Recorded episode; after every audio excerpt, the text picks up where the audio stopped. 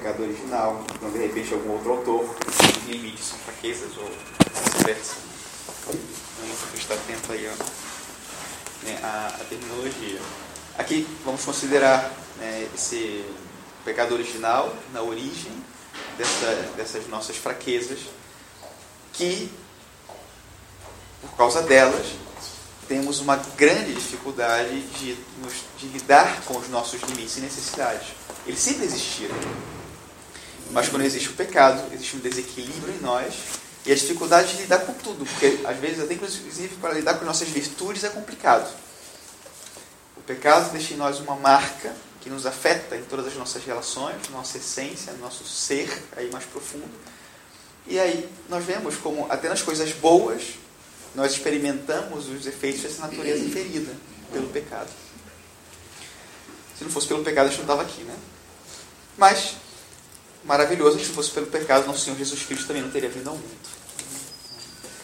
Santo Agostinho fala, né? Ó Félix culpa, né? Ó culpa feliz que nos trouxe tão grande Salvador, Redentor.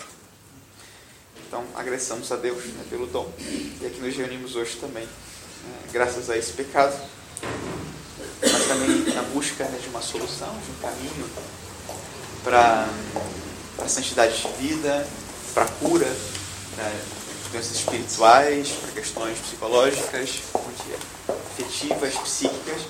Nós nos unimos também como comunidade para que sejamos um apoio, né, uma para outra, né, uns para os outros, para que nosso Senhor também, juntos, né, um através do outro, possa ir edificando né, a comunidade, nós juntos possamos ir caminhando Cada um com o fruto que Deus pensou, né? cada um com a sua necessidade, cada um com a sua história, e Nosso Senhor aqui nos trouxe juntos hoje que vamos caminhando né, juntos, mas também cada um buscando né, esse fruto que está no coração de Deus para cada um.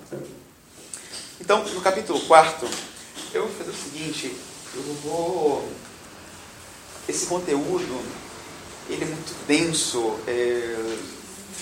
A gente podia passar um retiro de três dias ou uma semana falando só sobre esse conteúdo, é muita coisa. Especialmente se a gente começar a entrar nos conceitos, o que significa, que fala muito de amor, liberdade, é, fala da, das fraquezas, de como funciona. Então, eu vou fazer o seguinte, eu vou tentar passar muito rapidamente é, pelos capítulos todos, fazendo um resumo, tentando em poucas linhas explicar o que são os capítulos, para que você já tenha pelo menos o conteúdo essencial para reflexão pessoal. Quando terminar isso, eu vou voltar para o início e vou começar a falar dos, de alguns conceitos para ajudar a entender melhor o que significa isso de que é, fala de maturidade, é, fala de liberdade, aqui fala de vontade. São termos muito densos, complexos, e, e, acho interessante que não subentendamos a compreensão desses termos. Tem muita coisa aí. Então, agora eu vou tentar passar rapidamente por todo, todos esses capítulos. Se tiverem qualquer dúvida, a gente fala, mas depois vou tentar me deter mais na compreensão desses termos, porque pode ajudar não só para a reflexão, vendo agora do fio de ouro, mas para a vida. Essa seria um pouco a ideia. Tá bom assim? Então, no capítulo 4, que fala sobre tolerância, caridade e misericórdia, apresenta essas três virtudes, é, se apresenta essas três virtudes como um antídoto lá né, para o que são as nossas fraquezas, limites e necessidades. São Paulo usa essa frase né, lapidária: quando sou fraco é que sou forte. O dia que a gente viver isso é porque já o pecado original não tem influência na nossa vida de maneira plena, me refiro, ou seja, nunca. Mas, quanto mais tivermos isso presente, significa já um, um caminhar mais avançado nessa, né, nessa trilha de perfeição. Nessa frase, São Paulo faz ver a importância da graça na nossa vida. Aqui nós estamos olhando para o nosso passado, para a nossa história, é uma história humana, é, própria da nossa condição de criatura humana, mas não existe a possibilidade de uma criatura humana viver totalmente alheia a seu Criador. Deus coloca no coração da criatura Ele mesmo. E o sonho e a aspiração de encontrar nele a sua plenitude. Por mais que alguém não crie em Deus, não pode simplesmente tirar do seu coração, da sua natureza, essa tendência à perfeição em Deus. Se Deus nos fez. Então isso permanece sempre. E o vazio que nós experimentamos sempre, a falta de paz, a falta de harmonia, é, a dor sem sentido, porque tem a dor com sentido, fala disso, mas essa dor sem sentido, ela vem sempre da ausência de Deus, da presença de Deus, da presença da graça e da graça que nos leva à plenitude, que preenche e que nos leva a uma perfeição. É uma perfeição que não é uma perfeição humana, é uma perfeição da graça e é uma plenitude do amor. O amor pelo qual nós fomos criados. Daqui a pouco falamos sobre esse conceito. Santo Agostinho explica isso, dizendo, né, nessa frase também, ele fala: Senhor, tu nos fizeste para nós, para, para ti, e inquieto está o nosso coração até repousar em ti. Assim, em resumo, de uma maneira maravilhosa, o que é essa sede de infinito que nós temos e do que é a nossa dor tantas vezes pela falta desse infinito da nossa vida.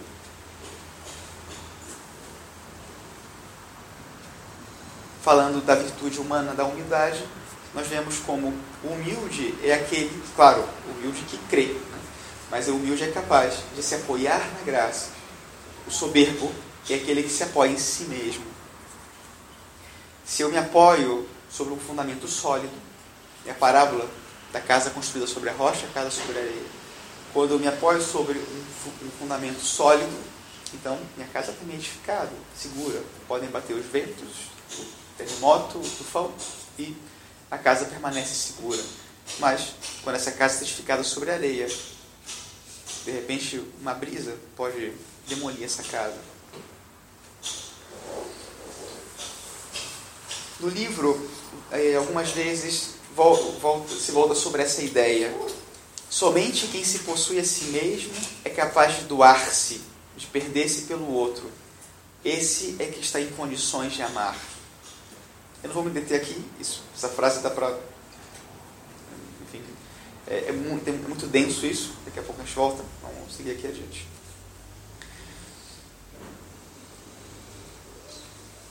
Aqui também fala não, isso aqui não fala, sou eu que falo, mas enfim. O amor é o ato mais excelso do ser humano, né, da nossa vontade. Aqui nesse capítulo tem um momento em que a, a autora explica os tipos de amor. Vocês vão ver aí que ela fala de um amor egoísta, é o primeiro tipo de amor. Já leram esse capítulo? Que fizeram uma leitura? Não. Então aí ela vai explicar os tipos de amor. O primeiro é o amor egoísta, que ama por causa de si mesmo. Deixa eu ver se encontra a página aqui. Alguém sabe qual a página que está?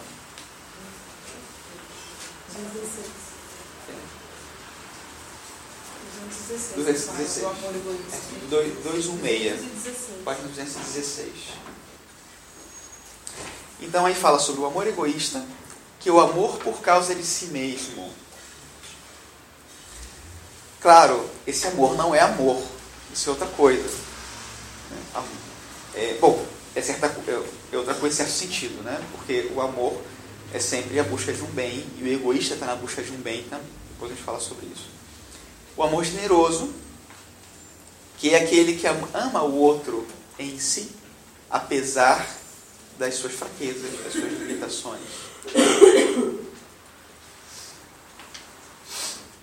E tem o um amor sublime, que é um amor de identificação com o amor de Deus. Eu amo o outro por causa de Deus. Ou Deus ama o outro em mim. Existe uma identificação de amores.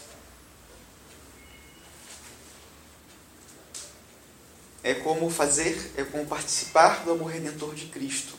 Eu né, pego esse amor limitado, coloco em Deus para que Deus o faça de alguma maneira pleno, infinito, para amar o outro.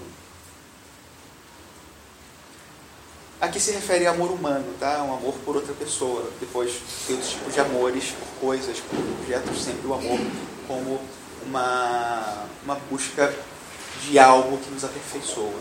Mas enfim, agora em relação ao amor, né, meu amor por outra pessoa, por alguém, vamos considerar esses três tipos de amor.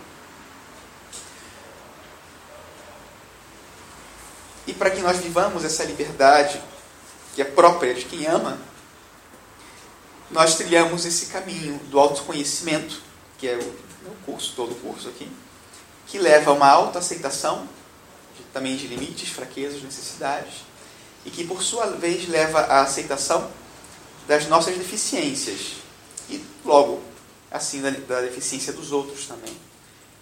E então a vivência da tolerância, da justiça, da caridade e da misericórdia. Isso é escrito no livro, tá? Depois vocês, lendo o livro, vão encontrar isso.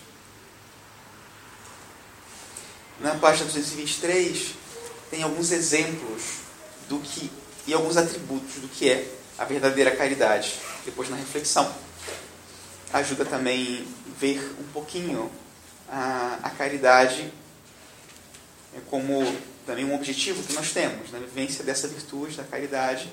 Quanto melhor sou, souber como viver essa caridade, mais fácil é de, de vivê-la. Né? Os capítulos seguintes, eles apresentam exemplos de realidades humanas, sempre usando o nosso Senhor Jesus Cristo como ponto de referência. Então, ajuda, depois de uma reflexão mais profunda, também contemplar a pessoa de Cristo e ver nele também a minha humanidade.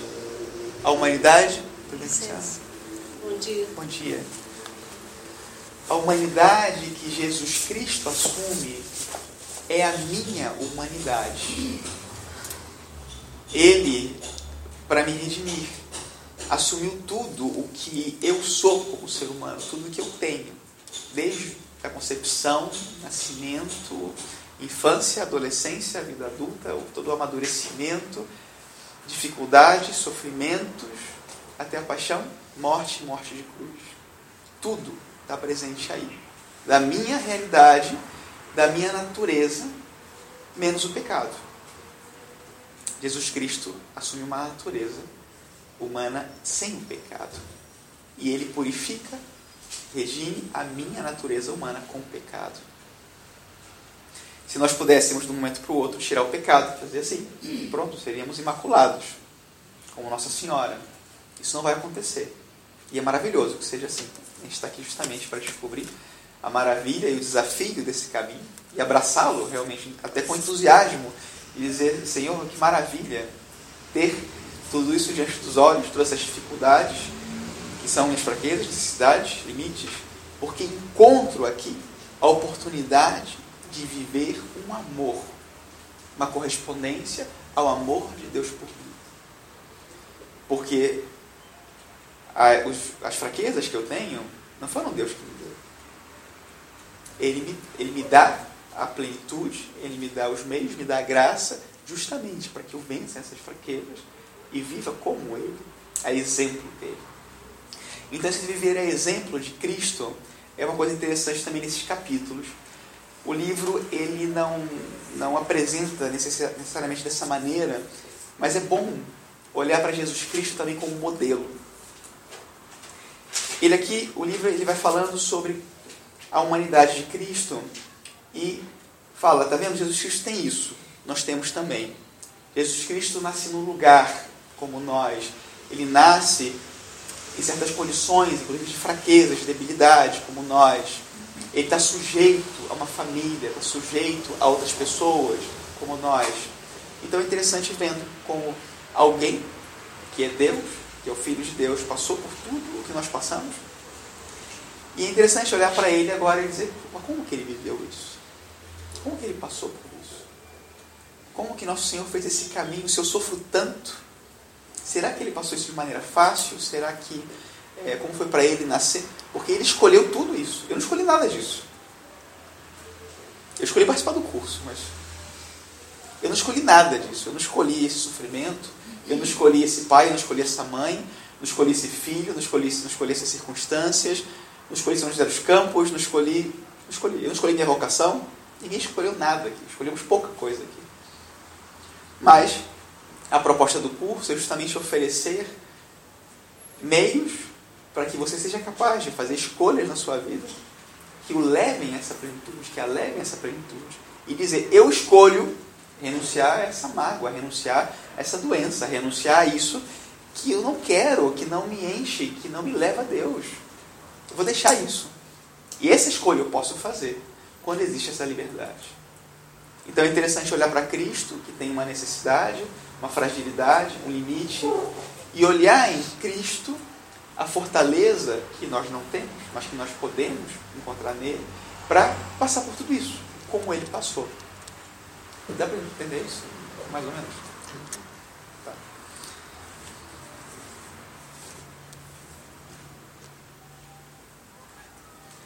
Ajuda sempre no Evangelho, né, olhar o Evangelho dos meios maravilhosos para conhecer o coração de nosso Senhor. E aí vemos um Jesus Cristo, que é Deus, Filho de Deus, e que ora, e que caminha, que serve, que sofre, que se compadece, que cura, que ama. Esse é Jesus Cristo que é nosso modelo. O trabalho espiritual é essencial o autoconhecimento, é isso que a gente está fazendo aqui, buscando essa descoberta. Mas aqui também pode ajudar muito no trabalho espiritual entender qual tem, qual tem que ser o foco desse trabalho espiritual e também desse trabalho de cura, de autoconhecimento, de descoberta, essa caminhada. Aqui nós estamos olhando muito para dentro de nós mesmos e é natural. Eu preciso penetrar o meu coração, eu preciso entrar na minha alma, na minha mente, na minha história, no meu passado. Eu tenho que me descobrir. Eu tenho que encontrar aí o problema, a raiz das minhas dificuldades, o que, a luz estiver buscando. Mas para caminhar, eu não posso ficar olhando para dentro. Se eu quiser chegar, não sei, do outro lado da rua, e eu dizer, ah, o outro lado da rua está ali. E se eu baixar minha cabeça, olhando para o chão, e quiser caminhar numa linha reta para lá, é provável que eu nunca chegue. Tem um portão trancado na minha frente, tem uma porta de vidro. Eu vou arrebentar essa porta.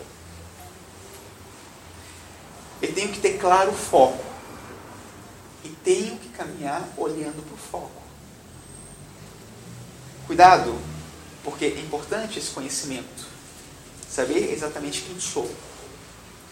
Mas, na hora de caminhar, eu não sou o ponto de referência. Tem que ser Jesus Cristo. Eu tenho que olhar para Ele. Pedro estava na barca, nosso Senhor chegou, assustou todo mundo. Eu não sou um fantasma, sou eu. E Pedro fala, mas se és tu, me manda aí sobre a água. E Jesus fala, vem. Ele vai, começa a andar sobre a água e afunda. Por que, que Pedro afunda? Fé dele. Ele tirou o foco. Ele perdeu o foco. Ele olhou para o seu medo. Ele olhou para os seus pés. Ele perdeu o foco. Tá? A vida, se vocês quiserem comparar, é como uma corda bamba. A gente experimenta isso o dia todo. Todo, todo tempo. Parece que a gente vai cair da corda bamba. Pois é. Quando a gente olha para baixo, aí que a gente cai mesmo. Tem que olhar no foco, lá do outro lado onde a gente quer chegar. Tá? Isso é um aspecto muito importante aqui. Quando a gente fala do amor e das paixões, isso fica muito claro.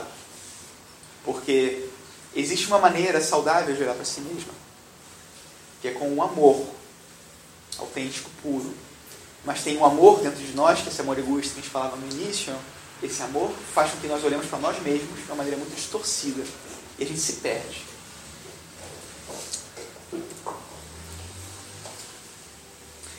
Então, no capítulo 5, a, a Marianinha apresenta Nazaré com a procedência de Nosso Senhor, para falar né, que nós também viemos de um lugar, Deus nos colocou no lugar, que é o lugar da nossa santificação. Esse lugar aconteceu nessa nossa história. O sexto capítulo fala da saúde, apresenta um Jesus que cura, mas também apresenta um Jesus saudável. Esse é o nosso foco. E uma coisa interessante que Jesus ensina tem um, por exemplo, uma passagem em que Jesus Cristo vai com os apóstolos, tem um homem cego na beira do caminho, e os apóstolos perguntam, os perguntam, Senhor, esse homem nasceu cego, ou seja, né, um peso, um fardo, uma culpa que de repente ele carrega, e os discípulos, os discípulos perguntam, mas por que ele nasceu cego? Quem pecou para que ele nascesse cego? Seus pais ou ele mesmo? Ele não pode ter sido, porque se ele nasceu cego, não foi ele que pecou. Então talvez os pais. E nosso Senhor fala, não, ninguém pecou. Nem ele e nem os pais dele. Mas ele nasceu cego para que nele se manifestasse a glória de Deus. Nossas doenças, todas, sem exceção, são para que se manifestem. Se manifeste a glória de Deus. Claro, as doenças que eu tenho sido escolhido, porque também tem aquelas doenças que eu crio. No livro fala das doenças psicossomáticas. Então, eu tantas vezes crio a doença por causa da minha doença, do pecado em mim. A consequência desse pecado em mim que me leva a ficar doente. Então, é uma doença espiritual que leva a uma doença muitas vezes física. Aprender a olhar para a própria debilidade como oportunidade para que Deus se manifeste. Quando sou fraco, é que sou forte. É, faz uns dois, três dias ler uma frase, acho que é do Winston Churchill. Engraçado né, que chegando tem uma rua chamada Winston Churchill. Agora que eu lembrei. E ele fala: o pessimista vê em toda oportunidade uma dificuldade. O otimista, ele vê em toda dificuldade uma oportunidade. Muitas vezes, a fé é a chave para, a chave para ver as coisas sob o prisma do realismo de Deus e do homem livre. Quando eu creio, quando é a fé que orienta, me orienta, então eu posso ver além do físico, ver além do que meus olhos podem ver e ver como Deus vê as coisas. E dentro do contexto da providência de Deus. Tudo colabora para, os bem, para o bem dos que amam o Senhor.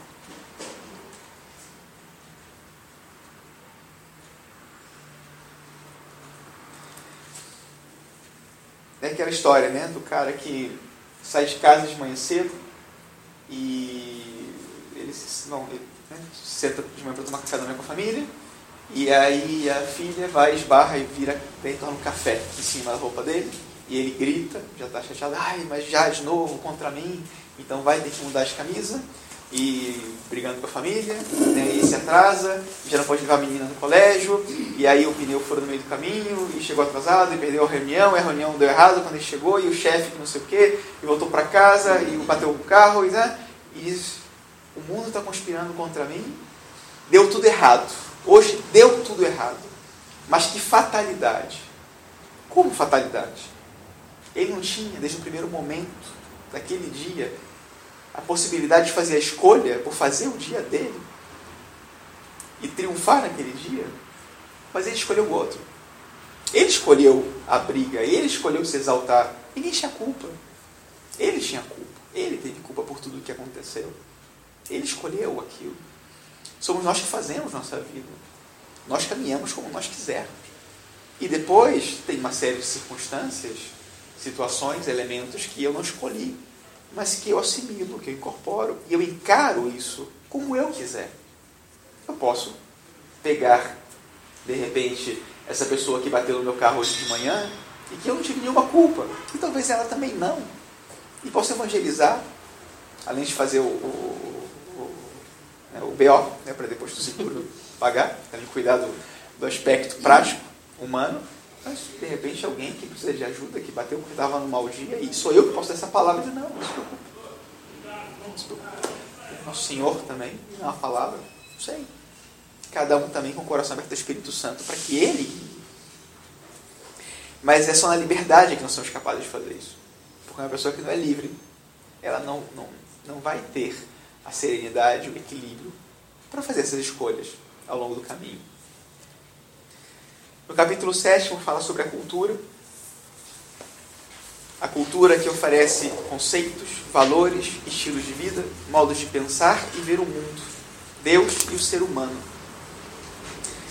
Os inimigos que nós encontramos na nossa cultura, que na verdade fazem com que cresçam os inimigos dentro de nós, são essa concupiscência e soberba da cultura que alimentam né, a concupiscência e a soberba em nós e fazem com que nós distorçamos os valores mais puros, né, os valores verdadeiros que Deus colocou no nosso coração.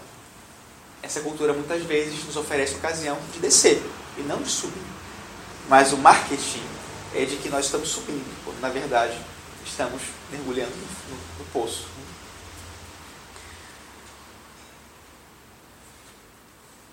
Eu queria ver se encontrava tempo de falar um pouquinho disso e de explicar a distorção dos valores da sociedade, né, para a gente entender um pouquinho como a sociedade entende felicidade, amor e liberdade. O capítulo 8 fala da criatividade. É muito interessante a reflexão sobre a criatividade. O capítulo se chama Amai-vos uns aos outros. E é muito, é muito legal ver essa perspectiva aqui da autora, que ela apresenta a criatividade como um sinal da presença efetiva do amor. Quando existe amor, existe criatividade. Quando falta amor, falta criatividade. Pelo menos a criatividade para o bem.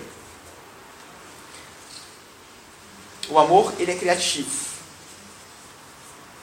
Quem ama procura soluções.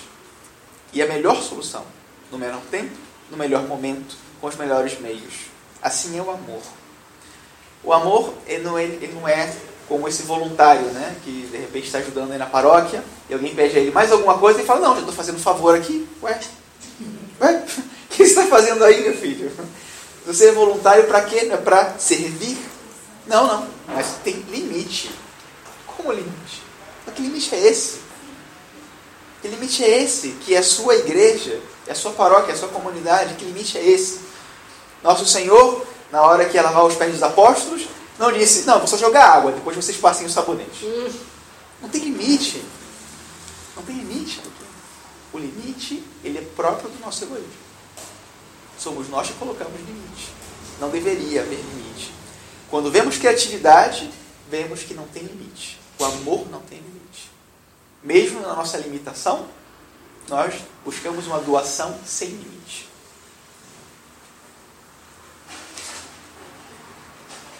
Nono capítulo fala, é interessante também esse título, muito sugestivo. Tu sabes que eu te amo. E é um capítulo que fala sobre as carências afetivas. Esse é um tema também, assim, né, incrível e todos nos identificamos com isso. Carências afetivas. Todos nós temos. Maravilha. É das coisas mais difíceis de lidar na vida, essas carências tantas vezes né, a gente atende pessoas e, e conversa e, e, no fundo, no fundo, sempre você pode, vai, você vai, vai, vai, vai, vai entrando, vai entrando, tem uma carência aqui. Tem algo aqui que faltou, uma carência, a ausência, a falta. E nesse caso, a ausência de algo devido. Algo devido entre aspas. Porque depois eu tenho que entender que eu não tenho direito de cobrar isso de ninguém. Essa culpa eu tenho que aprender a lidar com ela. Assim como o nosso Senhor, no meu lugar, quis lidar com a minha culpa. E é interessante de novo olhar para nosso Senhor aqui. Jesus Cristo, ele é redentor da humanidade, ele não se redime a si mesmo. A redenção é para mim.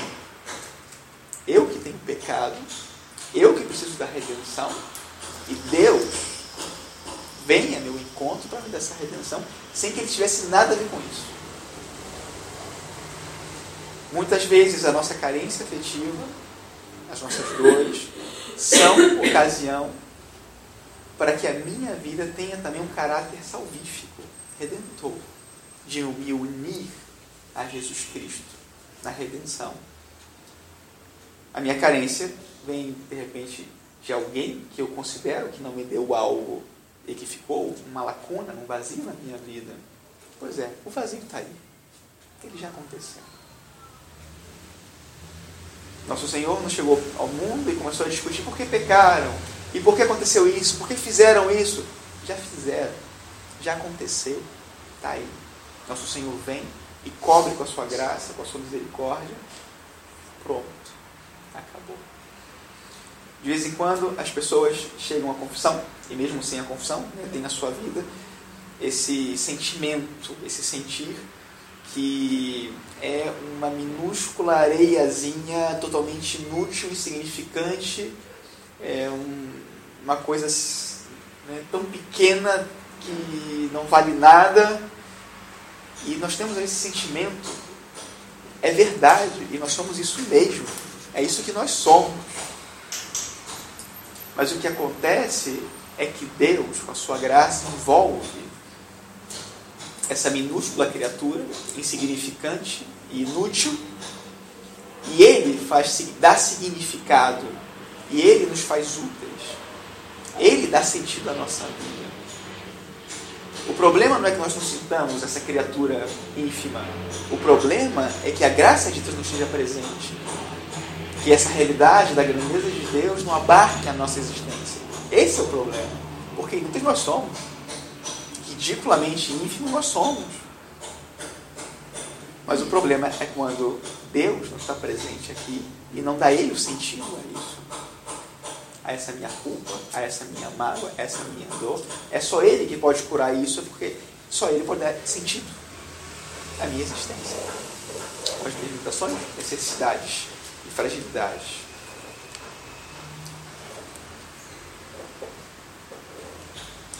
Às vezes a nossa atitude primordial é de buscar um culpado, julgá-lo, condená-lo e depois dar a ele a pena, que se chama vingança. Ou pelo menos muitas vezes nós tentamos colocar em evidência o, a culpa dele como desculpa pelo nosso fracasso. Isso nos afasta ainda mais da felicidade. A felicidade é possível para todos. E é algo que vale a pena demais. Vale a pena demais ser feliz. Mas exige muito esforço. A vida é curta, não há tempo para perder com lamentações, especulações, maquinações, queixas, críticas.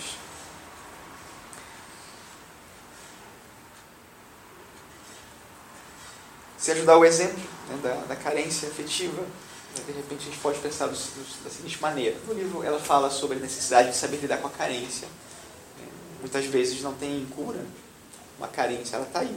A cura, ela passa, é mais ou menos isso daqui.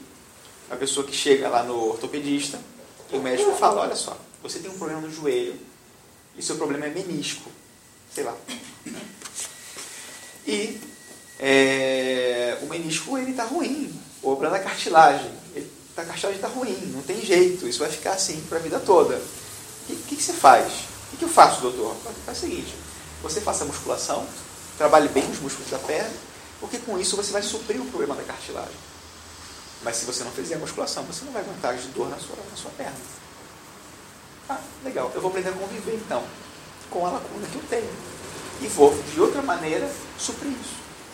E viver a minha vida mudando o eixo em torno do qual gira a minha vida.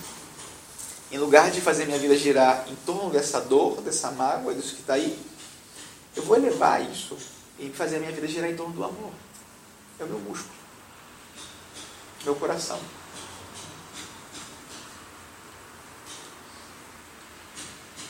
O que passou é passado.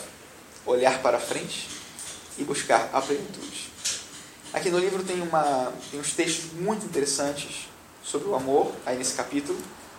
Um deles, esse desse. Está é, tá na página.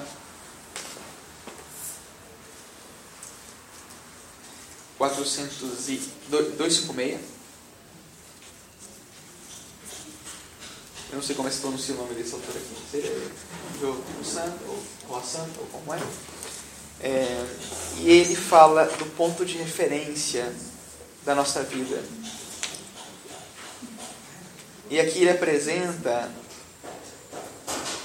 logo que pode ser esse eixo e o ponto de partida para tudo o que nós somos e que nós vivemos, que é o amor de Deus.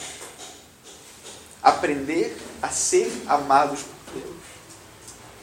Isso significa, em primeiro lugar, reconhecer que Deus nos ama.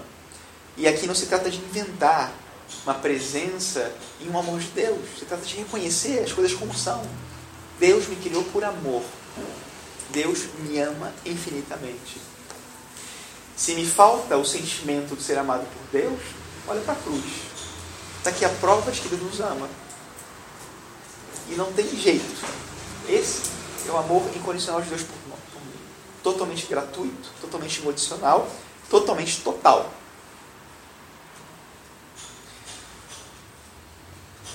E é importante aprender-se, aprender a amar-se, aprender a deixar-se amar por Deus.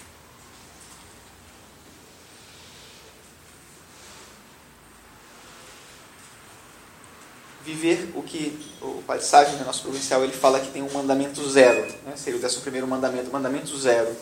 Mandamento zero é ser amado por Deus. O primeiro mandamento fala de amar a Deus sobre todas as coisas. O mandamento zero fala de deixar-se amar por Deus. E aqui também precisamos de humildade, de pureza de intenção, de generosidade, porque só aceitando o que nós somos, com o desejo autêntico de ser o que Deus quer que nós sejamos, nos deixaremos amar por Deus. Até que horas vai essa Dez e meia? Tá. Tá bom. Ok. Alguma coisa sobre os capítulos? Eu acho que gastei muito tempo com isso. Né? Tranquilo? Tá. Então vamos falar sobre é, alguns conceitos. Aqui, tentar passar do mais simples. Primeiro, um olhar realista sobre a nossa cultura. Nós vimos num mundo né, que está lá fora, né, passando ali pelo portão, deixou lá fora, está aqui buscando outra coisa, que nos ensina um certo conceito de felicidade, de liberdade, de amor, de sentido na vida. A gente percebe como ao longo da história os valores humanos né, e o foco da cultura ele vai se deslocando. E hoje ele aponta para algo, e essa acho que a experiência de todos nós de alguma, de alguma maneira, e é como nós, por exemplo, vemos o jornal de noite e lemos o jornal de manhã, como o ser humano ele trilha um caminho de infelicidade. Como nós vemos que no Congresso se defende ideias, como a televisão promove uma cultura, como os meios de comunicação nos orientam por um caminho, que você vê que as pessoas têm trilhado esse caminho faz 20, 30 anos, e na medida que elas vão adotando esse caminho, vão indo para um caminho de vazio. E você vê como certas doenças sociais, vou chamar assim, vão tomando conta. As carências afetivas, por exemplo, você percebe isso em uma série de doenças é, é, psíquicas é, e às vezes psicossomáticas, etc. Então essa sociedade ela apresenta a liberdade como um valor supremo, mas apresenta uma liberdade que não é liberdade. A liberdade ela é um valor supremo, mas a liberdade dos filhos de Deus. Essa é a suprema liberdade, é a liberdade da graça, que a graça realiza em nós. A sociedade ensina que liberdade é fazer o que eu quero. Você escuta crianças pequenas dizendo isso. Por que você vê isso? Eu faço o que eu quero. Eu não sou livre para fazer o que eu quero. Às vezes você vê esses filmes americanos e com certa frequência repetem: Eu vivo num país livre. Livre de quê? Outro dia estava com uma. Estava dando um curso falando sobre a liberdade, né, sobre a maturidade, uma equipe do, dos nossos colégios. E aí eles uma, uma senhora falou assim, ah, olha só, me aconteceu isso outro dia. Eu estava com minha filha de 4 anos e passou uma pessoa fumando e aí eu falei é, é, com ela, ah, coisas, que coisa desagradável, uma pessoa fumando, eu estava com meu esposo, com a minha. E a minha filha falou, ah é? Quando eu crescer eu vou fumar. Como assim? Sim, porque a tia fulana, ela fuma. Mas você não, não pode fumar. Ué, como posso fumar? Eu sou livre, quatro anos. Eu sou livre, não posso fumar, eu sou livre. Aí ela falou assim, ah é? Você é livre para fumar? Você livre também para pegar um câncer do pulmão e morrer de câncer. Você é livre. Você escolhe. Né? Achei interessante porque, embora a mãe não soubesse definir o que era liberdade, ela ficou meio é, em choque, na verdade, com a atitude da menina. Mas ela não sabia explicar o problema na atitude da menina. E o problema ali era que faltava liberdade para escolher. Esse era o problema ali. Eu sou livre? Não, você não é livre. Porque para ser livre você precisa conhecer e querer. Em plenitude. Com reto uso da razão e da vontade. Sem isso, não tem liberdade. Eu sou livre para fazer o que eu quero? Normalmente quem diz isso é porque não é. Normalmente quem é livre age com toda serenidade, com toda tranquilidade e equilíbrio para buscar aquele que é o melhor bem possível para si, bem autêntico, verdadeiro, que realmente me aperfeiçoa como criatura. Então esse é um valor, a liberdade. O outro valor é a felicidade. É claro, é interessante, né? Porque esses valores, né, essas palavras, eles são conceitos perenes. Toda a humanidade, em todos os tempos, buscou a felicidade, quis a liberdade e tentou amar. Mas agora, em lugar de nós, dessa cultura, tirar esses conceitos, apagá-los, trocou o conceito. Então a gente não se deu conta que as coisas mudaram. É um veneno sociedade. Então a felicidade, ela virou satisfação, prazer. E o amor virou também prazer, sexo, mas de maneira especial virou egoísmo. Eu amo é, essa pessoa, sim, mas eu amo a pessoa e a uso como meio para atingir os meus fins. Que amor é esse? Outro dia eu estava vendo a televisão e aí era uma homenagem a uma, uma artista e, e aí uma, uma das pessoas que está fazendo uma homenagem virou e falou assim, nossa, eu queria agradecer aqui na televisão, porque você, esses anos todos de televisão, você mostrou, ensinou o amor para o Brasil. Eu falei assim, gente, essa pessoa, não é possível. Porque, enfim, e não porque ela é, mas pelo trabalho que fazia na televisão, eu falei, não, mas não, a gente não está falando a mesma coisa que esse cara está falando, não, não, não, é meu conceito de amor, não é possível. E é interessante, uma vez eu tive uma discussão com um tio meu, estava caminhando pela rua, não sei qual foi o tema que saiu, e a gente começou a discutir, e eu falei, pera, pera, pera, para, para, para, vamos lá, mas qual o problema aqui? Me explica. Eu falo, o que é amor para você? Aí ele falou assim, amor é quando você gosta de alguma coisa, você gosta de alguém, isso é amor, um sentimento. Eu falei, pera, mas isso não é amor. Amor supõe entrega, doação, o querer o bem do outro. Eu falei assim, mas isso não existe, ninguém faz isso. Eu falei, mas, gente, como assim? Ah, isso não é realidade, isso não é realista. Não tem, não tem diálogo aqui.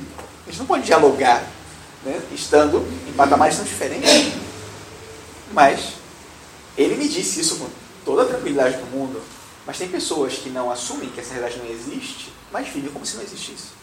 Porque não vivem esse amor verdadeiro. Só que o amor verdadeiro é difícil de se viver, porque exige uma verdadeira liberdade. E aqui entro num conceito que é mais complicado, que é o seguinte, é, é assim, tentar explicar um pouco o ser humano, como nós somos por dentro.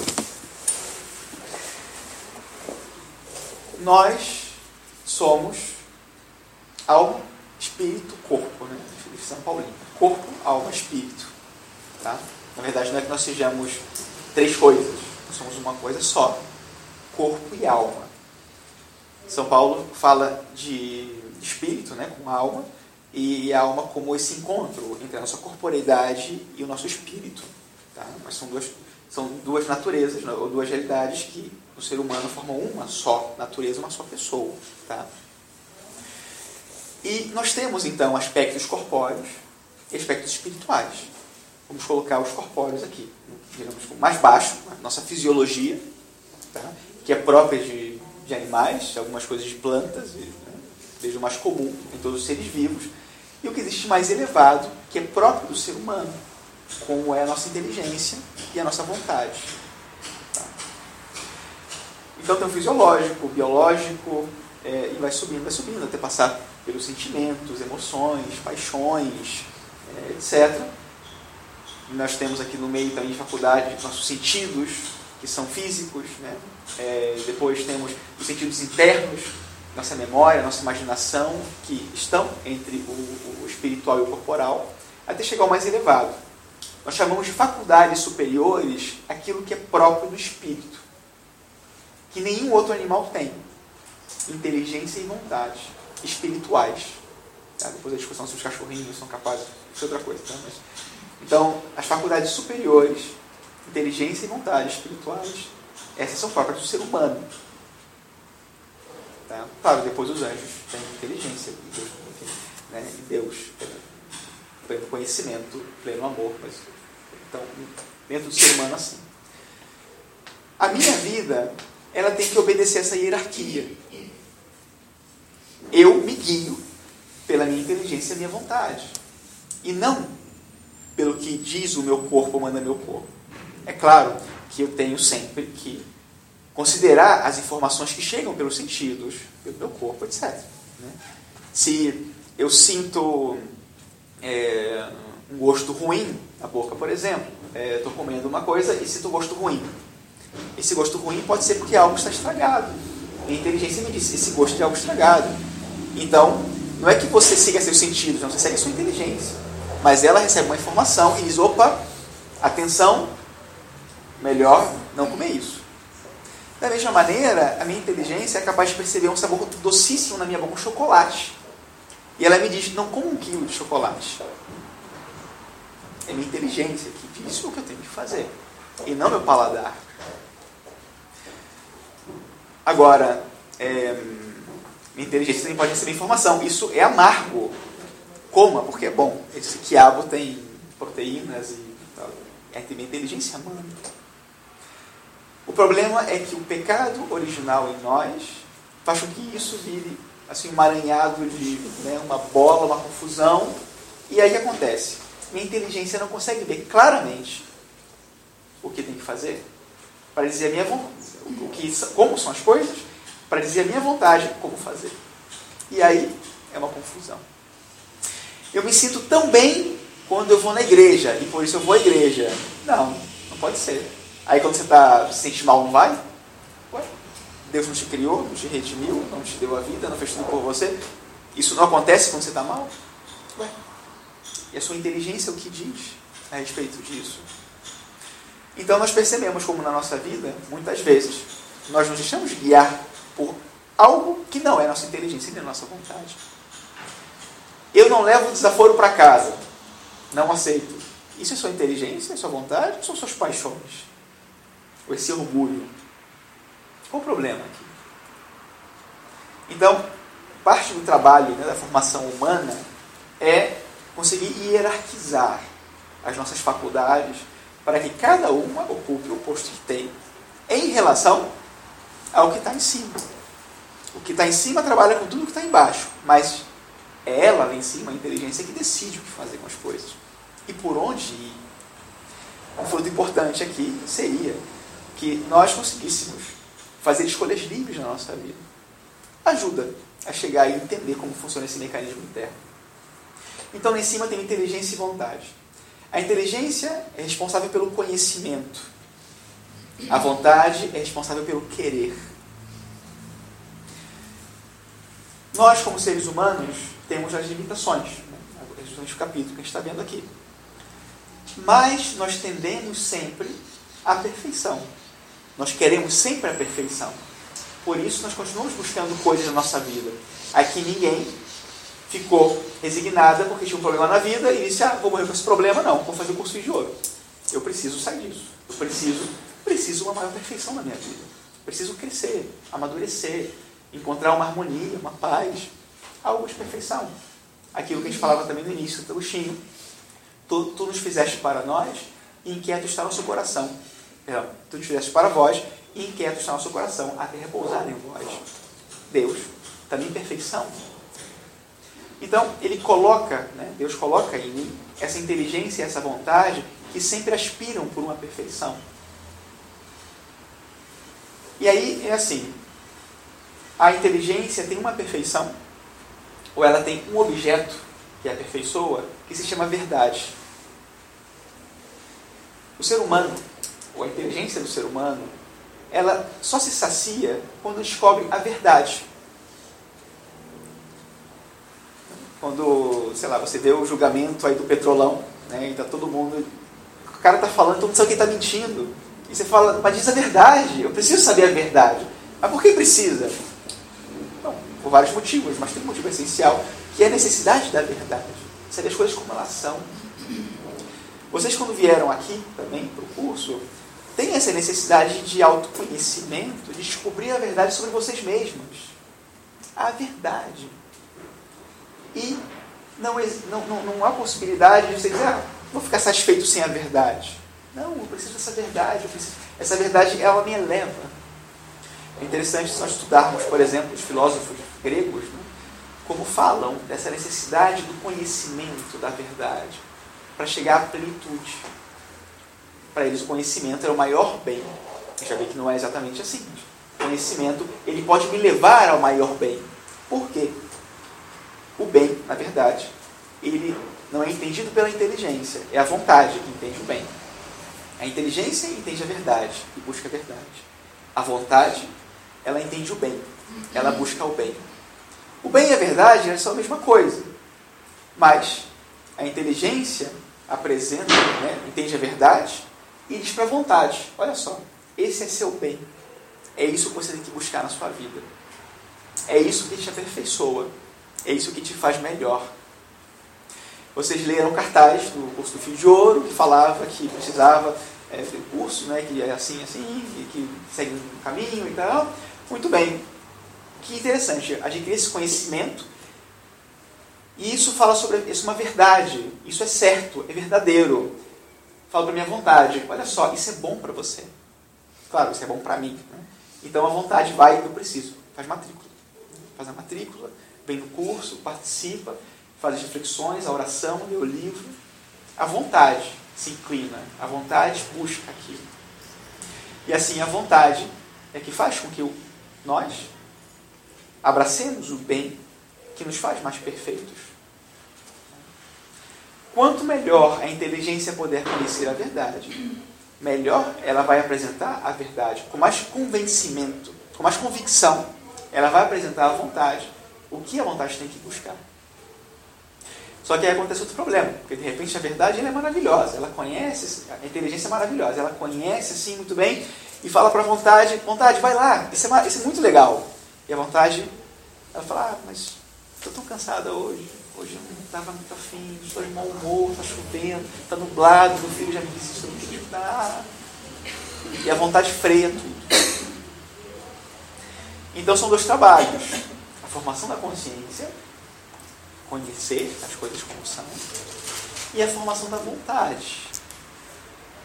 Querer efetivamente as coisas, porque elas são boas para nós. E fazer com que a minha pessoa abrace aquilo, se apodere daquele bem, tome para si o bem, porque aquele bem é o que eu preciso para ser mais perfeito. A maturidade é quando a inteligência e a vontade trabalham de maneira maravilhosa e passa a haver uma harmonia dentro da pessoa, entre todas as faculdades. Cada uma no seu lugar, cada uma cumprindo o seu papel, subordinada a que está em cima, e a inteligência e a vontade guiando a vida. Isso é o que acontece. Isso é a verdadeira liberdade. A gente chama de maturidade, muitas vezes, essa harmonia entre as faculdades. E também sobre a capacidade de viver de acordo com os nossos princípios. Coerência. Aquilo que eu acredito, daquela maneira eu vivo. E aquilo que eu acredito, porque eu considero realmente que seja verdade. Não porque eu mascaro a verdade para que seja conveniente para os meus interesses. Não. E depois, Outro conceito importante aqui é o conceito do amor. O amor é, o, é considerado o ato supremo da vontade, o ato mais perfeito da vontade. O amor é o que mais me aperfeiçoa, mas não é o amor sentimento. É o amor como ato da vontade. Quando o sentimento ajuda, é ótimo, fantástico. Aproveita que o sentimento ajuda, que você está amando e feliz da vida, se sentindo alegre, contente, ótimo. Se o sentimento não ajudar, o amor continua tendo as suas obrigações. Acho que a maioria aqui é mãe, se não todas, já tiveram experiência de passar noites cuidando do filho. Que sentimento você tem? Não quero nem lembrar, exatamente, mas não havia, nunca houve a possibilidade de deixar o filho chorando e dizer, não, eu não vou cuidar dele hoje. Nunca houve essa possibilidade, porque houve sempre amor. E houve criatividade. A criatividade é para pô, que jeito que eu vou dar para essa criança parar de chorar, para ele dormir, para ficar bem. Existia um amor verdadeiro. O amor, ele é, um, é o contrário do egoísmo. O egoísmo é o amor desordenado por nós mesmos. O egoísmo é um pouco tirar o nosso humano do eixo. O amor, ele busca o bem em si, né? o bem objetivo. E o amor, esse amor altruísta, né? esse amor pelo outro, faz buscar o bem objetivo pelo outro. Querer o melhor bem do outro. Porque o bem do outro é o que me aperfeiçoa. Esse é o grande, esse é o pulo do gato e a grande dificuldade para nós. Entender que o grande bem para nós é o bem do outro. Veja nosso Senhor Jesus Cristo. E digam o que Jesus Cristo fez por si mesmo nesse mundo. Em que passagem do Evangelho fala de algo que ele fez por próprio interesse? Porque ele estava a fim de fazer, porque. Então eles iam para um lugar deserto para descansar. Chegou a multidão, Jesus disse: Nossa, sou como ovelha sem pastor mandou os apóstolos embora e ficou com a multidão. Ele não dormiu. E quantas vezes aconteceu isso com o nosso Senhor? Porque o bem, o maior bem, é o bem do outro. Uma vez foi no casamento é, e né, o padre falou para o rapaz: é, Você espera que a sua esposa o faça feliz? Ele falou: Claro, eu mais quero que ela faça feliz. Né? Muito bem. E falou para a menina: E você? Você espera que seu esposo o faça feliz? a faça feliz? E ela falou assim, não, eu espero fazê-lo feliz. Ah, você entendeu. É isso. A nossa felicidade, ela passa pela felicidade do outro. E o amor é que nos leva a procurar essa felicidade do outro. Bom, é, tem outros, outros conceitos sobre as paixões. Não, não, a gente não vai ter tempo para falar sobre isso, nem agora, nem durante o curso. Então, se vocês quiserem tem uma. Eu deixei no, no YouTube uma palestra sobre as paixões, se alguém quiser escutar depois. Vocês podem encontrar, ela chama. Quem fez o retiro do outro dia não precisa. A senhora estava no retiro aqui outro dia, não sei se a André estava, né? É, então, é, é a matéria do retiro. E chama Conhecer-se para Libertar-se. Está no YouTube. Conhecer-se. Ah, eu demorei muito para baixar o retiro, para subir o retiro. Eu baixei deve fazer uns três dias. Subi isso faz uns três dias. Tá? Desculpe. Era muito pesado. Ficou uma semana para subir aquele negócio. Conhecer-se para libertar-se. E aí fala sobre o papel das paixões na nossa vida e como elas nos impedem de viver o verdadeiro amor. É interessante porque também fala sobre autoconhecimento, mas sobre um aspecto mais espiritual e como como é a soberba, como é o egoísmo em nós, que nos impede de viver esse verdadeiro amor. Uma se chama Conhecer-se para Libertar-se, a outra chama Psicologia das Paixões. O conteúdo é o mesmo, tá? Como preferirem. Mas se quiserem, agora, mais, frente mais para frente no curso, como vocês quiserem, pode ser útil para vocês também, essa, essa reflexão. Ah, e esses conceitos de sociedade, liberdade, felicidade, você não tem algum resumo nesse É... Caramba, eu tenho tanta preguiça de escrever essas coisas. Eu. É... Acho que eu tenho sim. Acho que eu tenho sim. É... Deixa eu ver como é que, eu, como é, que é mais fácil para mandar isso. É... Você tem meu e-mail? porque se você quiser me mandar pelo Facebook, e aí eu, eu mando, se alguém quiser. Eu não tenho isso assim muito. Eu não tenho muito assim organizado, mas é, algumas apostilas sobre o tema eu tenho sim. Aí posso mandar. Então, eu sei que só uma pergunta. Uhum. É, então, assim, como a inteligência, é, buscando a verdade, a minha inteligência buscando a verdade, ela vai orientar a minha vontade. Uhum. Então, assim, o cuidado é ver onde a minha inteligência busca o que é a verdade, é isso? Uhum. Isso é muito importante. O que, eu tomo como verdade correta, chamar assim? Exato, porque é assim, é, a vontade, ela entende o bem, mas esse bem pode ser objetivo e pode ser subjetivo. E aí está o problema. É, o bem objetivo, quando falava do chocolate ou da proteína, então o bem objetivo é a proteína, é o chocolate. Mas eu posso entender um bem subjetivo. E muitas vezes é o que a gente aprende. O bem subjetivo é o próprio da nossa sociedade consumista, da sociedade de aparências, do ter em vez do ser. Porque me apresenta um bem que não é bem, ele é bem aparente, ele é apetecível. Ah, que legal, nossa, maravilhoso isso. É, mas isso não me aperfeiçoa. E a inteligência tem que ser capaz, ser capaz de discernir. Tá? É difícil, né? É complicado isso. E depois tem um aspecto moral aí, a gente não falou disso hoje, né? Porque dentro da inteligência depois entrou na parte da moralidade dos atos. Mas aí depois é outra, outra questão mais complexa. Mais alguma coisa? Desculpa, é denso isso, né? É, e leva tempo para assimilar, eu sei. Espero que ajude. Essa aula, padre, vai ser repetida? Na quarta-feira, nem sabendo, né? Quarta-feira eu vou dar de novo essa. Ah, eu cheguei escardíssimo, acho que era pegar do início de novo. Quarta, que vem. Que horas é na quarta? Oito horas. Oito da noite. Da noite, né? Tá bom? Acho que graça. Deixa eu aqui encerrar.